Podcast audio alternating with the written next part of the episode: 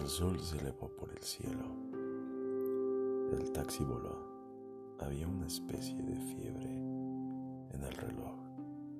Esa mañana llegamos a Waterloo con tiempo de sobra y no pude encontrar mi carril.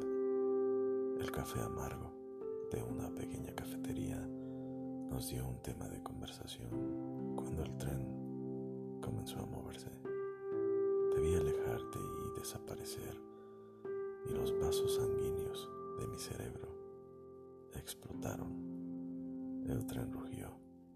Los otros viajeros saltaron en llamas, ardiendo en el aire.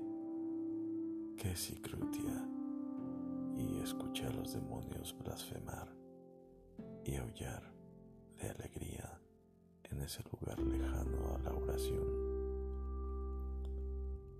la despedida, John Berryman.